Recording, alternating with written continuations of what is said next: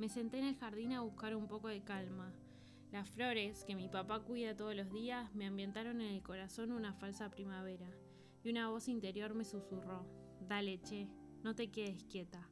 La ansiedad de estos últimos días de encierro me llevó a un lugar donde el miedo se volvió parálisis, donde la inseguridad del tiempo detenido retumbó en mi corazón trayendo todo el barro que algún día estuvo en mis pies.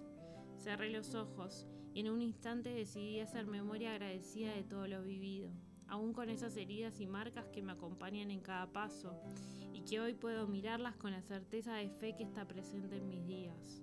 No te quedes quieta, me repetí como un mantra un par de veces. Respiré profundo y descubrí que transitar los días grises también es la decisión para dar un nuevo paso.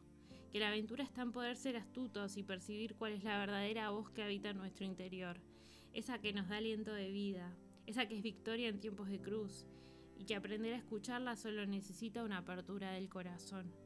Hoy elijo no quedarme quieta, porque estoy en una búsqueda constante de ser mi mejor versión, abrazando aún mis propias sombras cotidianas. No me quedo quieta porque me mueven las ganas de amar, de darme a los demás. No me quedo quieta porque quiero aprender a amar aún en tiempos de tempestades. No me quedo quieta porque quedarme quieta es estar dormida. Y aún cuando parece que el mundo aprieta y el aire agobia, todavía respiro. Y eso ya es motivo suficiente para estar en movimiento.